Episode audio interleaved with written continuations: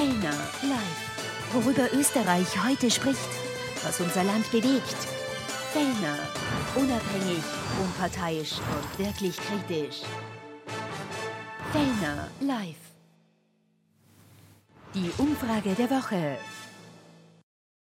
Schönen guten Abend, willkommen zu unserer Umfrage der Woche, immer am Donnerstag ganz aktuell erhoben von der Lasersfeld Gesellschaft. Und auch diese Woche sind die Daten, muss man sagen, sehr, sehr spannend. Wir werden gleich darüber sprechen. Heute live im Studio, nicht zugeschaltet aus Linz wie sonst, ist der Präsident der Lasersfeld Gesellschaft, Professor Werner Beutelmeier. Grüß Gott. Ja, grüß Gott. Und die mm, Gesellschaft ist in Bewegung, die Politik ist in Bewegung. Einige positive Veränderungen durchaus in Sachen Preiswahrnehmung, die möglicherweise Wechselwirkungen zeitigen.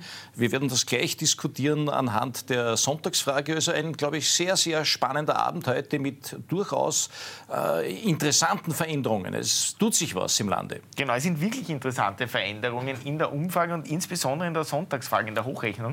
Und die schauen wir uns als erstes an. Da schieben sich die ersten drei immer mehr zusammen und das wird jetzt wirklich schon langsam wieder zu einem Dreikampf. Die FPÖ bleibt zwar auf Platz 1 mit 26 Prozent, verliert allerdings einen Prozentpunkt und ist damit jetzt unter Anführungszeichen nur noch zwei Prozentpunkte vor der SPÖ, die bleibt bei 24 Prozent. Und das Spannende ist die ÖVP, die holt da sukzessive auf, plus zwei Prozentpunkte mit 23 Prozent jetzt in Schlagweite zur SPÖ, also fast gleich auf auf dem zweiten Platz und auch nur noch drei Prozentpunkte hinter der FPÖ. Also alle drei Parteien kommen sich da jetzt immer näher. Die Neos verlieren ebenfalls einen Prozentpunkt, kommen auf 11 Prozent, die Grünen mit 10 Prozent ähm, auf Platz 5 die KPÖ bei 3%, die anderen bei 3%. Was wir dazu sagen müssen, Dominik Vlatzny und seine Bierpartei haben ja heute angekündigt, dass sie antreten. Die sind natürlich in dieser Umfrage noch nicht berücksichtigt. Die werden wir dann nächste Woche haben. Aber Herr Professor Beutelmeier, das Spannende ist natürlich diese ersten drei vor allem. Ja, also zunächst einmal, wir haben zwei Betrachtungen. Wir schauen uns auf Basis von 2000 Befragten, und das ist das Einzigartige bei dieser Analyse, bei dieser Lassersfeld-Betrachtung, also auf einer sehr großen statistischen Basis betrachten wir, wie liegen die Marktanteile der politischen Parteien. Und da sehen wir diese Woche, äh, die war noch nie so knapp äh, besangen. Das ist also wirklich ein, ein, ein Novum, das ist eine völlig äh, neue, interessante, spannende Situation, denn das verspricht durchaus Potenzial. Da kann was passieren. Wir dürfen nicht vergessen, SPÖ und ÖVP in dieser Woche oder in diesen letzten 14 Tagen, es ist eine 2000er-Welle, fast eine Kopf-an-Kopf-Situation, 23, 24. Also knapper geht es nicht mehr. Ähm, das ist jetzt in erster Linie Verdienst der ÖVP. Die ÖVP schiebt ein wenig. Und wir werden dann auch heute noch zu diskutieren haben, was sind die möglichen Ursachen. Eine Ursache mag sein, das Kurzzeitgedächtnis der Wähler. Ähm, viel wurde über Skandale diskutiert, aber äh, nach 14 Tagen, drei Wochen, vier Wochen ist es vergessen, kommen neue Themen die sich drüberlegen. Also nichts ist kürzer als das Kurzzeitgedächtnis in der Politik. Und zum anderen gibt es offenkundig neue Wahrnehmungen in Sachen Teuerung, in Sachen Wirtschaftsentwicklung, vielleicht auch ein wenig Hoffnung. Also gedämpfte Hoffnung, das wird im zweiten Teil ein wesentlicher ähm, äh, Themeninhalt sein, eine Botschaft sein. Also insofern hochinteressant. Äh, ÖVP und SPÖ eine Kopf-an-Kopf-Situation und der komfortable Vorsprung der FPÖ schmilzt ein wenig. Immer noch ein guter Vorsprung Vorsprung. Aber äh, die Dreiermarke ist derzeit wieder weg. Es sind 26 Prozent, ein leichtes Minus. Also insgesamt könnte man sagen, obwohl die FPÖ stark aufgetreten ist in letzter Zeit, da gab es ja äh, das Neujahr und, und markige Worte, äh, nicht nur vom Herbert Kickel, auch vom Europaspitzenkandidaten dieser Tage wieder. Also da gibt es einiges. Möglicherweise hat das gar nicht so gefördert,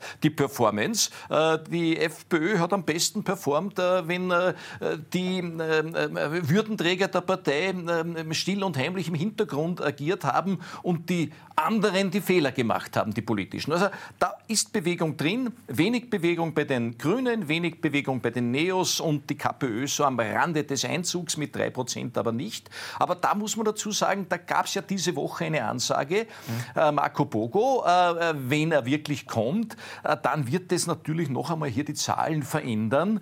Ähm, bleibt abzuwarten erwarten, äh, wer davon besonders betroffen sein wird. Aber ich könnte mir vorstellen, dass die SPÖ, die KPÖ, die Grünen durchaus hier leicht federn lassen müssen. Also sehr, sehr spannend. Äh, das verspricht wirklich ein, ein aufregendes Rennen, äh, wer vorne sein wird. Und auch der Vorsprung der FPÖ im Augenblick noch da, aber deutlich abgeschmolzen in den letzten Tagen. Eine spannende Ausgangslage für dieses Wahljahr und vielleicht liefert diese Umfrage ja das eine oder andere Argument für Karl Nehammer und die ÖVP jetzt doch die Wahl vorzuverlegen, wenn man sich da jetzt ein bisschen im Aufwärtstrend sieht. Aber, und das muss man jetzt dazu sagen, es gibt auch die Rohdaten. Und die Rohdaten, das sind einerseits die ungestützten ähm, Antworten, andererseits sind sie ganz aktuell von dieser Woche, 1000 Befragte von 15.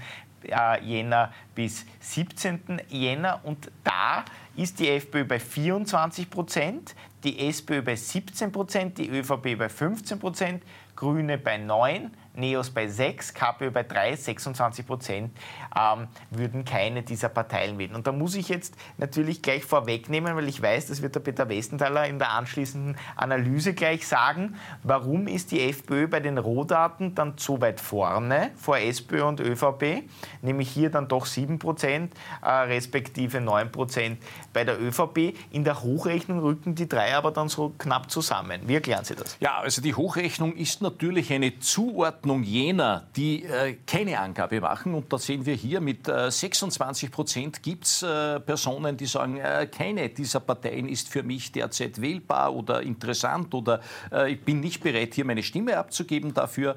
Und dann gibt es auch äh, die Berücksichtigung der vergangenen Wahl, der letzten Nationalratswahl. Wer hat wen gewählt? Auch die werden eingewichtet. Und diese Gewichtung, die Zurechnung und die Gewichtung an der Rückerinnerungsfrage führt dazu, dass die FPÖ FPÖ runterrutscht bei den Rotzahlen, dass sie hier quasi ein gewisses Overreporting hat, dass viele sagen, und ich bin so verärgert, ich wähle die FPÖ. Wenn man dann das eintaxiert vor dem Hintergrund auch der Rückerinnerung, was war, äh, das ist üblich bei den äh, Hochrechnungsmodellen, dann verändert sich der Abstand ein wenig. Aber das wird, die, das, wird das Spannende dann äh, sein, wenn man, je näher man zur Wahl kommt, wie sehr jetzt ähm, diese, diese Rückerinnerung ausschlaggebend ist und wie sehr nicht deklarierte oder Protestwähler ähm, äh, angesprochen werden können. Fazit auf alle Fälle, die drei Parteien rücken zusammen. Wir haben auch in den Rotzahlen fast ein Kopf-an-Kopf-Rennen zwischen ÖVP und SPÖ. Das ist vor allem ein Punkt, weil die ÖVP sich ein bisschen leichter jetzt wieder tut.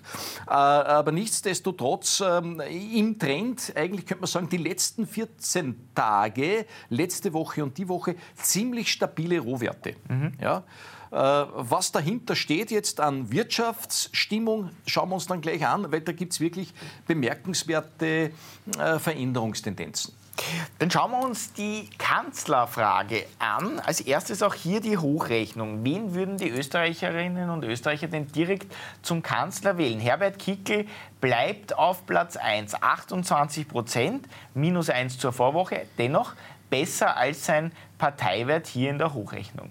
Die ÖVP von Karl, Nehmer, oder Karl Nehammer, ÖVP-Bundeskanzler, würden 24 Prozent direkt zum Kanzler wählen, plus eins, also der rückt da auch Herbert Kickl etwas näher.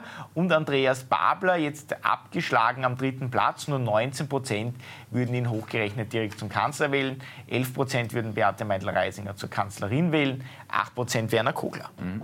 Es ist noch gar nicht so lange her, da gab es ein Kopf-an-Kopf-Rennen äh, von äh, Nehammer und Babler, die waren etwa gleich auf, äh, immer ganz knapp beisammen. Ähm, wir haben dann gesagt, äh, unglaublich für Babler eigentlich ein respektables Ergebnis, für den amtierenden Kanzler ein schlechtes Ergebnis. Jetzt haben wir eine neue Situation. Die Personen werden neu bewertet und ähm, Karl Nehammer performt besser. Die Werte erholen sich. Babler kommt dann nicht vom Fleck und äh, das sieht man einerseits in der Hochrechnung, aber dann auch in den Rotzahlen. Der Abstand zwischen beiden, zwischen Andreas Babler und Karl Nehammer, ist doch inzwischen beachtlich. Also da hier kein Kopf-an-Kopf-Rennen und das ist dann durchaus eine wesentliche politische Botschaft. Also, weil der Spitzenkandidat im Marketingmix so eine entscheidende Bedeutung hat. Und da ist Babler derzeit ähm, nur suboptimal unterwegs.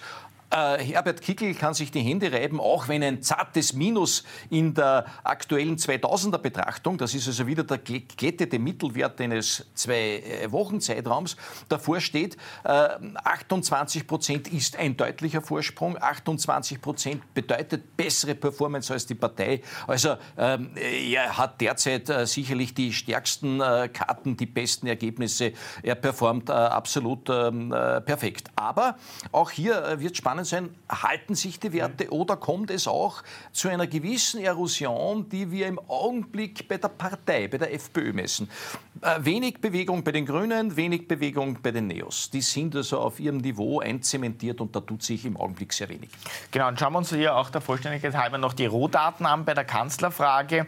Ähnliche Abstände. Herbert Kickl bei 20 Prozent bei den Rohdaten plus 1. Karl Nehammer kann 2 Prozentpunkte zulegen. 18 Prozent liegt auch in den Rohdaten. 2 äh, Prozent hinter Herbert Kickl. Andreas Babel auch hier abgeschlagen am dritten Platz mit 14 Prozent plus 1. Beate Meindl-Reisinger 7 Prozent. Werner Kogler 6 Prozent und 35 Prozent, die keinen dieser Kandidaten zum Kanzler oder zur Kanzlerin wählen würden. Ja, Rohdaten bedeutet, wir betrachten hier im Wesentlichen die Stimmung der aktuellen Woche, nicht hochgerechnet, also das Rohmaterial. Und da ist jetzt wieder eine andere Kopf-an-Kopf-Situation in den Daten zu sehen. Nehammer legt kräftiger zu, mhm. haben wir schon gesehen, die ÖVP tut sich etwas leichter im Augenblick. Möglicherweise liegt das daran, dass die Teuerung sich etwas, die Teuerungswahrnehmung sich etwas abschwächt, dazu im zweiten Teil mehr. 18 Prozent äh, Rohmaterial, ungewichtete Rohzahlen zu 20 Prozent Herbert Kickl. Da kommt es plötzlich auf der Personenebene fast zu einer Kopf-an-Kopf-Situation. Und wiewohl Babler zwar hier leicht zulegt mit plus eins, aber Babler eher abgeschlagen in diesem Triumvirat. Also äh, ein, ein, Thema, ein Thema für die SPÖ. Äh, was können wir äh, für Babler machen? Wie können wir ihn stärker in Szene setzen? Äh, wie kann das Babler-Marketing besser funktionieren? Diese Werte sind schon besorgniserregend. Aber das heißt, die Strategie der ÖVP und von Nehammer dürfte aufgehen, sich hier stark gegen Herbert Kickl zu positionieren und hier ein Duell äh, Nehammer gegen Kickel zu inszenieren, wo Babler ein bisschen unter die Räder kommt. Äh, so ist es. Babler dürfte ein bisschen aufgerieben werden. Äh, beide Persönlichkeiten, äh, Herbert Kickel performt, hat auch diese Woche wieder ein Plus. Er als Person performt hervorragend. Insofern könnte man sagen, die aktuellen Meldungen dürften doch nicht geschadet haben, ihm persönlich zumindest.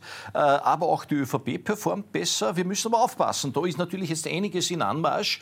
Die Untersuchungsausschüsse könnten natürlich wieder zu einer Gegenreaktion führen und zu einer Abschreckungswirkung führen, äh, dass dann die Leute sagen, um Gottes Willen, was wird da alles an Schmutzwäsche gewaschen.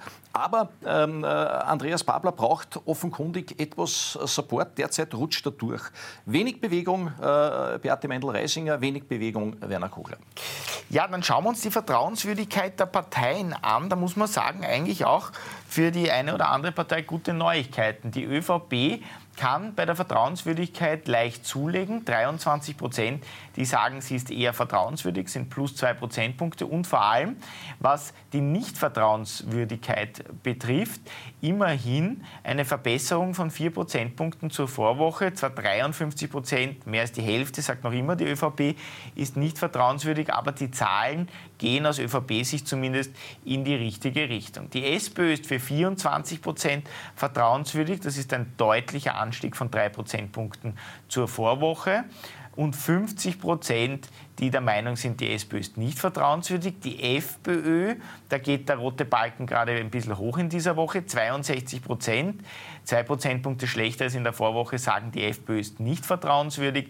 22 Prozent halten sie für vertrauenswürdig. Auch das eine Verschlechterung von zwei Prozentpunkten. Die Grünen sind für 53 Prozent nicht vertrauenswürdig. 22 Prozent halten sie für vertrauenswürdig. Und die Neos für 50 Prozent nicht vertrauenswürdig. Für 23 Prozent sind die Neos vertrauenswürdig.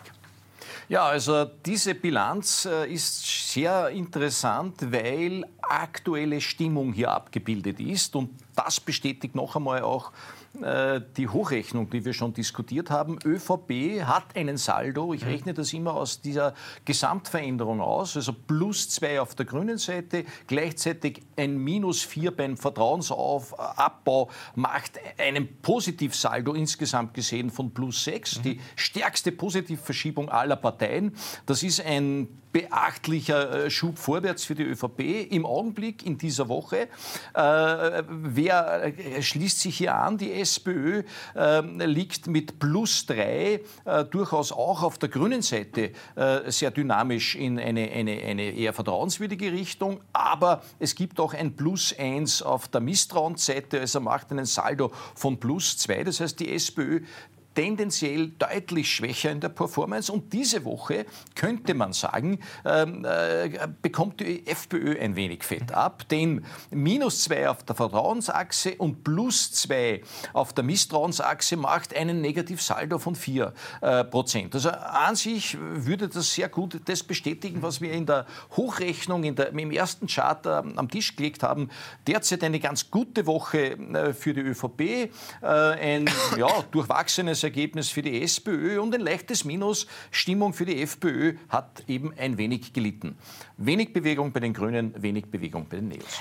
Und das, was Sie jetzt gerade gesagt haben oder was wir uns angeschaut haben, das bestätigt sich auch eigentlich, muss man sagen, bei den Politikern und bei den Personen. Sehen wir in der nächsten äh, Grafik. Die österreichische Bundesregierung die verliert zwar einen Prozentpunkt bei der Vertrauenswürdigkeit, 22 Prozent sagen, sie ist eher vertrauenswürdig, bei nicht vertrauenswürdig eine ganz leichte Verbesserung, ebenfalls von einem Prozentpunkt 49 Prozent. Aber der Bundeskanzler, das ist spannend, der kann bei der Vertrauenswürdigkeit um zwei Prozentpunkte zulegen, jetzt auf 26 Prozent, die ihn für vertrauenswürdig halten und eine Verbesserung immerhin von einem Prozentpunkt bei jenen, die sagen, er ist nicht vertrauenswürdig, also nach Rechnung des Professor Beutelmeier ein Positivsaldo von drei Prozentpunkten. Vizekanzler Werner Kogler, 24 Prozent sagen, er ist vertrauenswürdig, minus 1, 51 Prozent halten ihn für nicht vertrauenswürdig, plus 1. Der Bundespräsident Alexander van der Bellen, der hält sich das, muss man sagen, seit Wochen die Waage. Mal ist er leicht im Plus, mal ist er leicht im Minus. Diese Woche wieder leicht im Minus. 41 Prozent sagen, der Bundespräsident ist vertrauenswürdig. 42 Prozent halten ihn für nicht vertrauenswürdig. Und die Oppositionsparteien büßen diese Woche an Vertrauenswürdigkeit ein. 50 Prozent, die sagen, sie sind nicht vertrauenswürdig, plus drei Prozentpunkte zur Vorwoche. Und 17 Prozent, die die Oppositionsparteien Parteien für vertrauenswürdig halten, ebenfalls plus eins. Ja, zwei bemerkenswerte Ergebnisse. Das eine äh, stützt den Gesamttrend, den wir heute schon skizziert haben. Nehammer legt zu, sein Saldo ist wieder über beide Achsen betrachtet plus drei. Äh, das ist das erste bemerkenswerte Ergebnis, das schlüssig ist. Das zweite bemerkenswerte Ergebnis, der Bundespräsident liegt stabil, wieder ziemlich ausgeglichen. er hält das, was er letzte Woche erreicht hat. Also äh, grüner und roter Balkenbereich tarieren sich aus liegen, liegen in der Waage. Äh, ja, und die Opposition, ein, ein, ein leichtes äh, Minus, äh, würde sich wiederum auch decken mit dem, was wir eingangs an Sonntags äh, Fragenergebnisse skizziert haben. Ja, und dann schauen wir uns noch an die österreichische Bundesregierung. Wie zufrieden sind denn die Österreicher mit der Zusammenarbeit von ÖVP und Grünen? Weiter unzufrieden. Das ist, glaube ich, ähm, die Zusammenfassung dieser Chart. 51 Prozent sagen, die Zusammenarbeit ist schlecht, ein Prozentpunkt sogar mehr als noch in der Vorwoche. 33 Prozent, jeder Dritte sagt sogar sehr schlecht. Demgegenüber stehen 23 Prozent, immerhin auch hier plus eins, die sagen, es ist eine gute Zusammenarbeit in dieser Regierung, aber nur 6 Prozent, die meinen, ÖVP und Grüne arbeiten sehr gut zusammen. Also kein Paukenschlag, keine veränderte neue Sicht auf die äh, Regierungszusammenarbeit. Äh, eigentlich hier unverändert stabil, leider stabil schlechte Ergebnisse. Äh, das Plus 1 ist zwar eine nette Tendenz und äh, besser als ein Minus, aber das Plus 1 haben wir auf beiden Seiten der Achse, also eine Polarisierung der Meinung. Wir haben auch äh, die kritischen Haltungen sind schärfer geworden und die positiven Haltungen sind etwas größer geworden. Also im in Summe ist es eigentlich ein, ein, ein, ein, äh, Festschreiben der derzeitigen und der bisherigen kritischen Haltung. Da hat sich wenig verändert. Ja, und der Abschluss äh, dieses ersten Teils, das ist wie immer die Frage zur österreichischen Demokratie. Wie zufrieden sind Sie mit der Demokratie in Österreich? 42 Prozent weiterhin unzufrieden. leider stabil schlecht, muss man sagen. 23 Prozent sagen hier sogar sehr unzufrieden und demgegenüber 27 Prozent, die sagen, sie sind zufrieden. Immerhin kann man sagen, plus zwei Prozentpunkte, aber noch immer ein sehr negatives Ergebnis. Ja, also korreliert natürlich mit der Zufriedenheit äh, mit der Regierungsarbeit, die gering ist. Äh, das Ganze ist natürlich das Sittenbild unserer Politik. Äh, dieses Sittenbild schaut schlecht aus, aber dennoch äh, freuen wir uns, wenn wir ein Plus auf der grünen Seite vorfinden, plus zwei Prozent. Äh, das ist immerhin eine Tendenz, die jetzt die letzten zwei Wochen anhält. Auch letzte Woche hatten wir schon ein leichtes Plus, also insgesamt plus 3 Prozent auf der Grünachse, wo jetzt 27 Prozent stehen. Das heißt, wir haben noch immer keine veränderte Sicht auf das äh, politische Getriebe, aber äh, eine leichte Entspannung äh, kündigt sich an und das geht durchaus Hand in Hand mit einer etwas besseren Bewertung des Bundeskanzlers. Das geht durchaus Hand in Hand mit einer etwas besseren Bewertung äh, der ÖVP, also der äh, regierungsverantwortlichen ÖVP. Äh, die Grünen kommen da noch nicht so gut weg, aber insgesamt könnte man sagen, ähm, eine ein wenig besser ist die Stimmung da geworden in Bezug auf die beiden Regierungsparteien, vor allem die, in Bezug auf die ÖVP. Ja, und wie die Themen aussehen, das schauen wir uns gleich nach der Werbung an. Und der Professor Beutelmeier hat ja da schon einen kleinen Vorgriff äh, gemacht. Die Teuerung, ganz, ganz großes Thema. Und da gibt es ziemliche Verschiebungen diese Woche. Was sich da tut, das schauen wir uns gleich in allen Details an. Ganz kurze Werbepause, dann geht es hier gleich weiter mit dem zweiten Teil unserer Umfrage der Woche. Fellner live. Worüber Österreich heute spricht, was unser Land bewegt Fellner. Unabhängig, unparteiisch und wirklich kritisch. Fellner live. Die Umfrage der Woche.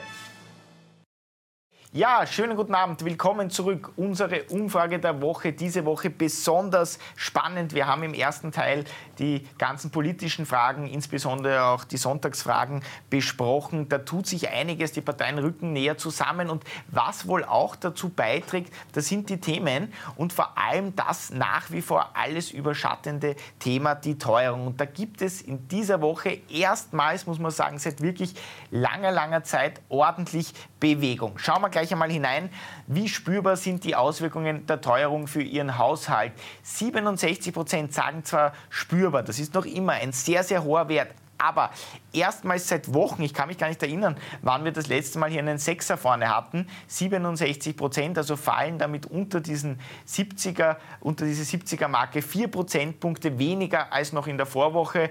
7 Prozent, die demgegenüber sagen, nicht spürbar, das ist natürlich weiter wenig, aber es ist ein Lichtstreifen am Horizont, Herr Professor Beutel. Ja, oder? endlich. Endlich äh, tut sich da was, denn äh, wir haben ja vor einigen Wochen einmal dieses Paradoxon aufgezeigt. Wir äh, haben die Inflationsrate, die Teuerungsrate, wie sie von der Statistik Österreich erhoben wird, dargestellt und dazu unsere aktuellen monatlichen Mittelwerte äh, der Teuerungsempfindung, der Teuerungswahrnehmung. Und siehe da, da gibt es ein Auseinanderklaffen beider Kurven, äh, während die Inflation durchaus zurückgegangen ist, spürbar zurückgegangen ist, war die Teuerungsempfindung unverändert auf hohem Niveau. Äh, jetzt muss man dazu sagen, wir wissen ja, die Inflation ging zurück, aber ging viel zu wenig zurück und ging im Europavergleich Vergleich bei uns deutlich unterdurchschnittlich zurück, aber sie ging zurück. Und jetzt haben wir erstmals, und das ist schon ein, ein besonderes Ergebnis und ein Ergebnis, das sich hoffentlich fortsetzt, jetzt haben wir erstmals eine statistisch signifikante Veränderung nach unten. Also das ist für mich die, die wichtigste Zahl des heutigen Abends. Minus 4 Prozent bei der Teuerungswahrnehmung lässt Hoffnung schöpfen. Äh, wir haben äh, letztes äh, Mal schon gesagt, na ja, einige Indikatoren haben sich in Sachen Wirtschaft verbessert. Das ist äh, zum Teil wieder äh, nicht ganz so äh, in der Kontinuität, dass man sagen könnte, das erhält alles. Da ist wieder Bewegung drin, werden wir gleich diskutieren. Aber beim wichtigsten Indikator, das ist das, die Prima Causa der Politik, da könnte mit dieser Woche Bewegung reingekommen sein und die nächsten Wochen werden es weisen, ob diese minus 4 Prozent also eine ähm, großartige Stimmungsschwankung waren oder ob das wirklich eine nachhaltige Entwicklung einläuft Leute, die nach unten geht. Was wünschenswert wäre für die Österreicher, für die Politik und für die Wirtschaft. Darauf hoffen wir natürlich alle, dass das äh, auch nachhaltig ist, dieses Stimmungsbild. Schauen wir mal zum Ausgabeverhalten. Da muss man sagen, da schlägt sich das leider noch nicht durch, diese etwas bessere äh, Sicht auf die Teuerung. Wie wirkt sich die Teuerung auf Ihr Ausgabeverhalten aus? Weiter 50 Prozent, also jeder Zweite sagt, ich werde weniger Geld ausgeben. 7% wollen nur mehr Geld ausgeben, sind sogar 3 Prozentpunkte weniger als in der Vorwoche. 38 Prozent sagen, sie wollen gleich viel Geld ausgeben. Ja, äh, da sind wir auch ein wenig in der Mittelwertfalle, muss ich ganz offen dazu sagen. Äh, denn äh, natürlich in Zeiten wie diesen neigt man dazu, dass man vorsichtig Geld ausgibt, dass man überlegt ausgibt, dass man sparsam hantiert. Und das ist die Grundhaltung, da hat sich nichts verändert. Wiewohl letzte Woche bei mehr Geld ausgeben ein wenig dazugekommen ist, das schmilzt diese Woche nicht wirklich ab, sondern geht eher rüber in die Kategorie, werde gleich viel Geld mhm. ausgeben. Das heißt, äh, durchaus verständlich, aber die Mittelwertfalle. Was meine ich damit? Äh, Sie kennen das ja, ein Mittelwert errechnet sich, äh, das ist immer so eine theoretische Größe, Sie sitzen mit der einen Pobacke auf einer glühend heißen Herdplatte, mit der anderen auf, auf dem absoluten Nullpunkt. Also Frostbeulen und Brandblasen sind gemittelt wohltemperierte äh, äh, Sitztemperatur. Stimmt natürlich nicht, das ist Theorie. Und wir haben durchaus einige Branchen, die hervorragend performen. Der Wintertourismus macht sich keine Sorgen, äh, auch, auch die Gastronomie ist zum Teil hervorragend unterwegs. Äh, die profitieren von einem erhöhten Geldausgabeverhalten. Andere Branchen leiden im Augenblick noch unter Sparmaßnahmen. Also hier aufpassen, auch da müssen wir weiter beobachten, was passiert. Äh, die äh, Großzügigkeit im Ausgabeverhalten ist noch nicht da, die wir brauchen, dass wir entspannt in die Zukunft blicken können. Aber ich würde auch hier hoffen, dass sich in den nächsten Wochen eine gewisse Lockerung tut, möglicherweise dann auch, wenn das Frühjahr mit, mit, mit, mit Sonne, mit Wärme, mit, mit einem neuen Lebensgefühl unterstützend wirkt. Wie sehen Sie die nächsten zwölf Monate? Immer eine sehr spannende Frage. Sind Sie optimistisch, sind Sie pessimistisch oder unentschieden? 31 Prozent optimistisch, fast gleich wie in der Vorwoche, minus 1, aber 45 Prozent pessimistisch. Das sind drei Prozentpunkte mehr. 24 Prozent sagen unentschieden, minus 2. Also der Ausblick auf das nächste Jahr ist tendenziell sogar ein schlechterer als noch in der Vorwoche. Ja, aber in der Vorwoche haben wir eine Art Neujahrs-Bias ja. gemessen. Das ist immer so, äh, gleich nach dem äh, Neujahrsfest, nach den Feierlichkeiten, nach dieser ersten Ferienwoche ist die Stimmung üblicherweise etwas besser. Wenn man das die letzten Jahre zurück äh, betrachtet, findet man immer wieder einen statistischen Ausreißer nach oben. Und das pendelt sich jetzt auf ein normales Niveau ein. Ähm, mich freut schon, dass ein Dreier vorn steht beim Optimismus, dass da nicht irgendwas mit 26, mit 25 oder mit 27 27 Prozent steht. Der Dreier ist immer noch niedrig, aber wenn wir den halten und ausbauen, wären wir in die richtige Richtung unterwegs. Allerdings noch einmal keine gemähte Wiese, enorme Sorgen der Österreicher, ähm, grundsätzlich immer noch eine enorm angespannte Grundstimmung in der Bevölkerung. Dann schauen wir als nächstes zur Lebensqualität. Wie bewerten Sie Ihre persönliche Lebensqualität im Vergleich zum Vorjahr? Besser sagen 22 Prozent, 32 Prozent sagen schlechter, 46 Prozent sagen gleich, Herr Professor Beutelmeier ziemlich ähnliche Werte wie in der Vorwoche. Ja, unverändert. Lebensqualität ist äh, relevantes Zielkriterium in unserer Gesellschaft. Wir sind eine Lebensqualitätsgesellschaft. Das ist das höchste Gut, das wir anstreben, neben der Gesundheit. Aber Gesundheit und Vitalität ist ein Teil der Lebensqualität.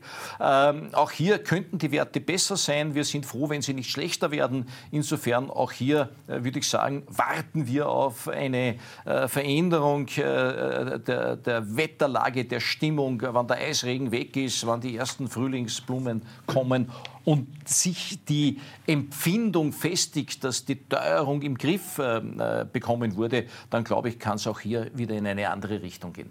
Ja, positiv ist die nächste Grafik. Wie gut ist es derzeit um Österreichs Wirtschaft bestellt? Und siehe da, vier Prozentpunkte mehr, die sagen gut, sind jetzt immerhin 25 Prozent. Das ist jeder vierte. Jetzt zwar, muss man sagen, noch nicht die Welt, aber deutlich mehr als noch in der Woche davor. Demgegenüber 39 Prozent, die sagen schlecht. 37 Prozent sagen mittelmäßig. Ja, und das vor dem Hintergrund, dass wir zugeschüttet werden mit Informationen über Insolvenzen, über Signer, über äh, katastrophale Entwicklungen am Immobilienmarkt, über die Schwierigkeiten, dass der, der einfache äh, Erdenbürger kaum mehr Kredite mhm. bekommt, um Wohneigentum anzuschaffen. Also da tut sich enorm viel und dennoch, und das finde ich sehr erfreulich und äh, deutet doch auf eine gewisse Robustheit hin, äh, die äh, Lohnpreisspirale gilt es da auch im Hinterkopf zu haben, die derzeit natürlich natürlich stark wirkt. Plus 4 Prozent ist eine signifikante Veränderung in der Einschätzung äh, der Wirtschaftsperformance und lässt auch etwas Hoffnung schöpfen. Dann kommen wir als nächstes zum Konsumverhalten. Wie wird sich Ihr Konsumverhalten im Vergleich zum Vorjahr ändern? Ich werde weniger konsumieren, sagen 43 Prozent.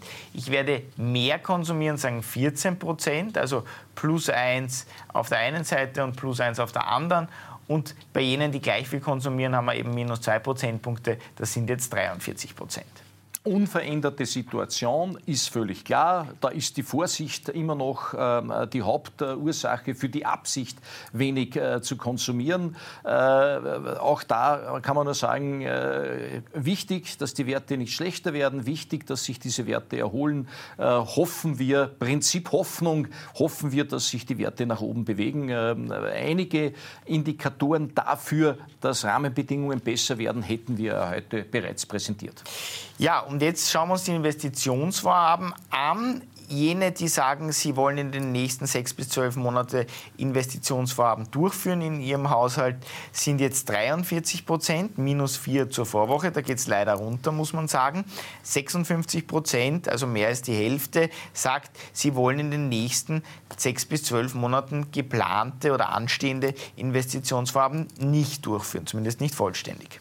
Ja, das ist insofern spannend, denn letzte Woche hatten wir genau bei dieser Frage einen, eine umgekehrte Darstellung der Ergebnisse. Der grüne Balken stieg an und das war wahrscheinlich die, die Sekt-Neujahrslaune, wo man dann gesagt hat, und jetzt setze ich das um, heuer mache ich's. Und inzwischen ist vermutlich wieder eine gewisse Realität eingekehrt. Dann hat man gesagt, naja, äh, Vorsicht, Vorsicht, Vorsicht, Gemach, äh, lassen wir uns Zeit dabei. Also insofern auch das würde mich jetzt nicht schocken. Äh, äh diese 4% sind aus dem Vergleich mit der letzten Woche natürlich entstanden. Und die letzte Woche war überdurchschnittlich. Und da, glaube ich, hat letzte Woche durchaus dieses ähm, Neujahrsgefühl und heuer machen wir es endlich äh, durchgeschlagen. Also auch hier, wir müssen hier äh, konsequent weiter beobachten, was passiert und doch hoffen, es geht, dass es nicht weiter runtergeht, sondern weiter raufgehen wird im laufenden Jahr 2024. Wie schätzen Sie Ihre Einkommenssicherheit bzw. Ihre wirtschaftliche Lebenssicherheit für die nächsten zwölf Monate ein? 57 Prozent sagen sicher, plus eins. 16 Prozent sagen nicht sicher, ebenfalls plus eins. Ja, also wichtig hier, die Masse sagt im Großen und Ganzen, äh, finde ich, ein, wirtschaftliches, äh, ein wirtschaftlich stabiles Lebensumfeld vor, die 57 Prozent. Äh, die Werte sind auch unverändert, tendenziell eher positiv. Ich neige ja immer zur harten Interpretation. Nur 16 Prozent sagen, ich habe ein sehr sicheres, ein sehr stabiles Umfeld. Das heißt, 84 Prozent machen sich doch mehr oder weniger weniger, eher weniger Sorgen, aber äh, gewisse Sorgen zumindest. Äh, also insofern äh, schon ein spannendes Ergebnis, das man ein bisschen differenzierter interpretieren muss. Und auch hier, ja, ähm, schauen wir, wie es weitergeht. Im Augenblick ist es eine, eine klare statistische Seitwärtsbewegung. Dann haben wir noch das Thema Ukraine-Krieg. Als erstes die Frage zur persönlichen Sicherheit. 29 Prozent sagen, sie sehen den Krieg für ihre persönliche Sicherheit als nicht bedrohlich an, minus zwei zur Vorwoche. 36 Prozent, das ist noch immer der höhere Wert, die nach wie vor der Meinung sind, der Ukraine-Krieg ist auch für sie persönlich eine Sicherheitsgefahr. Ja, also die Österreicher sind da sensitiv und da, da, da spielt äh, natürlich das, was äh, an der Ukraine äh, ständig passiert, eine große Rolle. Und äh, äh, dort ist harter Stellungskrieg, äh, dort wird, wird brutal Krieg geführt. einerseits der Überlebenskampf der Ukrainer, die wieder erwarten, Stellung halten können gegen die Supermacht Russland. andererseits natürlich passiert ständig ständig was. Äh, es gibt also eine, eine äh, Tangente, die lautet, ich fürchte mich auch in Österreich, es könnte was passieren. Äh, ich fürchte um meine persönliche Sicherheit. Das ist nicht zu unterschätzen. Das, das ist ein, ein, ein hohes Gefährdungspotenzial, 36 Prozent. Wir diskutieren heute noch über die großen Themen. Und der Ukraine-Krieg ist eines der großen Themen, die die österreichische Seele belasten. Und immer wieder heißt naja, der Blick auf äh, den Gazastreifen, der verstellt die Sicht auf die Ukraine. Das können wir eindeutig verneinen. Äh, vielleicht wird weniger Bericht erstattet, aber die Sorge und äh, die emotionale Betroffenheit beim Stichwort Ukraine ist unverändert hoch äh, in der österreichischen Bevölkerung. Ja, und vor allem was äh, die Auswirkungen auf die Wirtschaft äh, angeht, da sind die Österreicher besonders ähm, vorsichtig oder skeptisch. Da sagen nämlich sogar 47 Prozent, sie sehen die Auswirkungen des Ukraine-Kriegs auf die Wirtschaft als bedrohlich äh, plus ein Prozentpunkt und demgegenüber 19 Prozent nur, also weniger als jeder Fünfte, der sagt, es ist nicht bedrohlich. Ja, also äh, die Wirtschaftsschieflage begann äh, mit äh, Corona, mit, mit, mit, mit Maßnahmen, wo die Politik zum Teil wahrscheinlich über das Ziel geschossen hat, hat sich dann fortgesetzt in, einer, in einer inflationären Entwicklung. Baumaterial wurde unglaublich teuer, Handwerksleistung wurde, war nicht verfügbar am Markt. Also da gab es unglaubliche Verwerfungen und dann kam noch die Energiekrise ausgelöst durch den Ukraine-Krieg. Ähm, das sitzt tief in der Wahrnehmung drin. 47 Prozent ist eines der, der vorrangigen Themen. Darum, auch wenn Österreich sich gerne zurücklehnt und sagt, wir sind neutral und äh, eigentlich uns kann da eh nichts äh, passieren. Nein, man macht sich dennoch enorme Sorgen. Äh, das betrifft den Wirtschafts- und Sicherheitsstandort Österreich und ist ein Krieg in Europa, der gar nicht so weit weg ist von Österreich. Schließlich war Lemberg einmal äh, durchaus eine österreichische Provinz und die Bukowina ist nicht weit weg. Also da gibt es, glaube ich, äh, durchaus historische Sichten, die spannend sind, die möglicherweise dazu führen, dass man die ähm, berechtigten Forderungen der Ukraine sehr gerne so ein bisschen an den Rand spielt und sagt, naja, die waren ja lange Zeit ein Teil Russlands oder lange Zeit ein Teil von anderen europäischen Mächten. Nein, äh, das ist der Freiheitskampf eines europäischen Landes und äh, es ist beachtlich, was da passiert, aber die Tangente, die Auswirkungen auf die übrige Welt ist enorm und ähm, es bleibt zu hoffen, dass die übrige Welt weiter äh, dran bleibt am Thema, äh, an der Lösung des Themas und an der Unterstützung, dass wir hier irgendwann trotzdem äh, aus dem Krieg wieder eine andere äh, Situation machen, die Chancen bedeuten für uns alle und, und, und dass sich auch die Entwicklung in Russland äh, wieder in, eine, in, in neue Bahnen lenkt. Also da gäbe es ja durchaus Fantasie. Ja, dann kommen wir zum Thema Zuwanderung. Nach wie vor natürlich eines der Themen, das die Österreicher massiv beschäftigt. Wie bewerten Sie die Zuwanderung bzw. Migration nach Österreich? 50 Prozent sagen negativ. Immerhin ein Prozentpunkt weniger als noch in der Vorwoche, aber 30 Prozent sehr negativ ist natürlich ein extrem hoher Wert und nur 18 Prozent, die die Zuwanderung positiv bewerten. Ja, 30 Prozent negativ, das ist nach der Teuerung das zweitwichtigste Thema. Äh, wie kann man das Stinktier überstinken? Das ist ja ein äh, toller Saga, der dieser Tage da geäußert wurde. Ähm, diese 30 Prozent, ja, das, sind, das ist Kernwählerpotenzial von jenen, die sagen, ähm, ich habe hier klare Linie, ich sehe das völlig anders, ich gehe da nicht mit oder wir würden nicht mitgehen mit dem, was in Europa passiert. Äh, das ist, wir haben heute schon über die Teuerung gesprochen, bei der Teuerung gibt es derzeit 35 60 Prozent, die sagen, das ist enorm schmerzhaft für mich. Und 32 Prozent, die sagen, ich habe leichte, leichtere Schmerzen. Macht also 67 Prozent Betroffenheit. Und bei der Zuwanderung haben wir mit enormen Schmerzen 30 Prozent. Also das ist dann gar nicht mehr so weit weg vom Teuerungsthema. Und 20 Prozent mit leichteren äh, Beschwerden macht 50 Prozent Beschwerden. Also 67 auf 50, die zweitwichtigste Thematik. Und das wird vor allem jetzt in der ersten Jahreshälfte, Europawahl, 9. Juni, wird diese dieses Thema ein schlagendes Thema werden. Ja, und das Klimawandelthema, das verliert ein bisschen anscheinend äh, im Fokus der Österreicherinnen und Österreicher. 48 Prozent sagen, die Veränderung des Klimas auf der Erde ist negativ. Aber das sind 5 Prozentpunkte weniger als noch in der Vorwoche. Und in dieser Topbox sagen 23 Prozent sehr negativ. Also das ist sogar weniger als ein Viertel. 12 Prozent die sagen, äh, sie sehen das sogar positiv und 40 Prozent sehen es neutral. Also da gibt es ziemlich Veränderungen. Ja, Klimawandel deutlich hinter Zuwanderung. Äh, das ist äh, durchaus bemerkenswert und natürlich muss man das auch differenziert sehen. Klimawandel aus Sicht der Grünwähler hat natürlich wesentlich mehr Priorität. Da haben wir über 40 Prozent Betroffenheit auf der Topbox. Übrigens auch bei der Zuwanderung aus Sicht der FPÖ-Wähler haben wir nicht 30, sondern über 60 Prozent Betroffenheit. Also da steigt das Betroffenheitsniveau deutlich rauf. Aber im Endeffekt, wir haben eine klare Hierarchie. Prima causa ist die Teuerung. Zweitwichtigste Thema ist die Lösung der Zuwanderung. Drittwichtigstes Thema, äh, da sind wir dann beim Thema äh, äh, Klimawandel und beim Thema Ukraine. Beide Themen sind derzeit ziemlich von der Sorge äquivalent in der Wahrnehmung. Mhm. Und ganz zum Schluss noch der Lebensstandard. Können die Österreicherinnen und Österreicher das bisher erreichte Ihrer Meinung nach eher ausbauen, eher halten, eher nicht halten? Eher ausbauen sagen 9% plus 2, aber natürlich nach wie vor ein ganz niedriger Wert. 39% sagen eher halten und 52% leider auch hier plus 1, mehr als die Hälfte, die wirklich akute Abstiegsängste hat und sagt, na, sie sind der Meinung, wir werden den Lebensstandard nicht halten können. ja, also das ist wiederum äh, die letzte Grafik, aber eine einprägsame Grafik, ein, ein ungeheuer wichtiges äh, Ergebnis.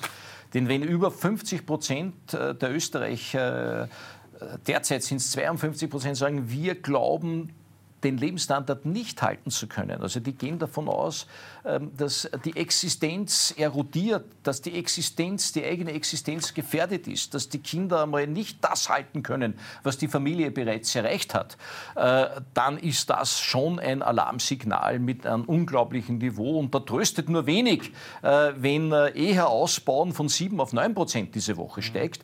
Also es gibt nur wenige, die in der Wachstumsdynamik sind, die sagen, es geht weiter und wir werden zulegen und wir erhöhen den Lebensstandard und wir erhöhen die Lebensbedingungen, ähm, äh, die ökonomischen, äh, den, äh, den Besitz und, und die Mittel. Nein, 52 Prozent fühlen sich in ihrer Existenz gefährdet, befürchten einen Abbau, eine Erosion im Bereich Vermögen und Existenz. Das ist natürlich ein, ein, eine ungeheure Ansage an die Politik. Ja, das war eine ganz, ganz spannende Umfrage diese Woche mit vielen Verschiebungen. Vielen Dank, Herr Professor Beutel. Gerne. Meier, nächste Woche wird es dann genauso spannend, weil da haben wir dann die Bierpartei bei der Sonntagsfrage dabei und dann werden wir gleich einmal sehen, wie sich das auswirkt und welche Parteien da federn lassen, wird auch sehr, sehr interessant. Und für alle, denen das noch nicht genug ist, und ich nehme an, das sind ganz, ganz viele, geht es jetzt gleich weiter mit unserer großen Analyse beim Wahlbarometer. Peter Westenthaler, Josef Schaap und Maria Rauch-Kallert sind gleich zu Gast und wir werden diese Zahlen in allen Details analysieren mit drei echten Profis und natürlich dann auch gleich die Frage stellen, sind das jetzt vielleicht die ersten oder anderen Indizien, dass die ÖVP wirklich die Wahl auf das Frühjahr vorverlegen könnte. Wird ganz, ganz spannend. Auch die Bierpartei werden wir gleich analysieren mit den drei Herrschaften. Also unbedingt dranbleiben. Kurze Werbepause, dann geht es hier gleich weiter.